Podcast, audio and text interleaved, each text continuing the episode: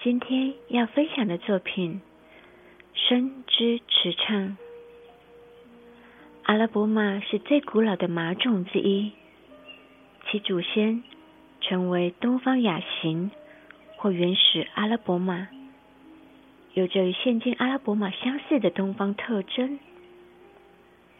这些祖先在阿拉伯半岛发现属于公元前两千五百年的石洞壁画中也有出现，在古今东的艺术品中。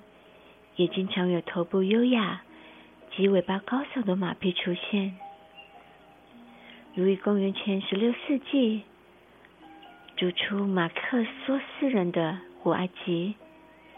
几个世纪来，沙漠中的阿拉伯马都与人类有联系。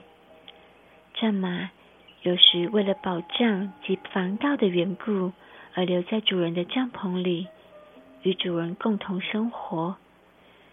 拥有美好体态的马种才可以繁殖。阿拉伯马和一些适合奔驰的马种，如纯种马与伯布马，都属于热血种。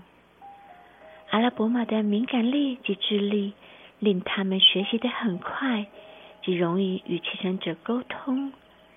但是，他们也很易染上恶习，且不能忍耐不当的训练。大部分阿拉伯马的天性都倾向于与人类配合，除非受到很差的待遇，他们才会出现过分的紧张或焦虑的情况。一三零零精品瓷器作品《生之驰唱》是当今世上唯一能量产的大型瓷雕宝马，不仅造型栩栩如生。马鞍华丽装饰和腿部上肌理与血管的细节，令人惊艳；逍遥的技巧度，想象力就是最深的宝具。风驰电掣的宣扬宝马，可以载着心灵到任何想去的地方。优雅而俊美，自信又稳健，马。是能力有作为的象征。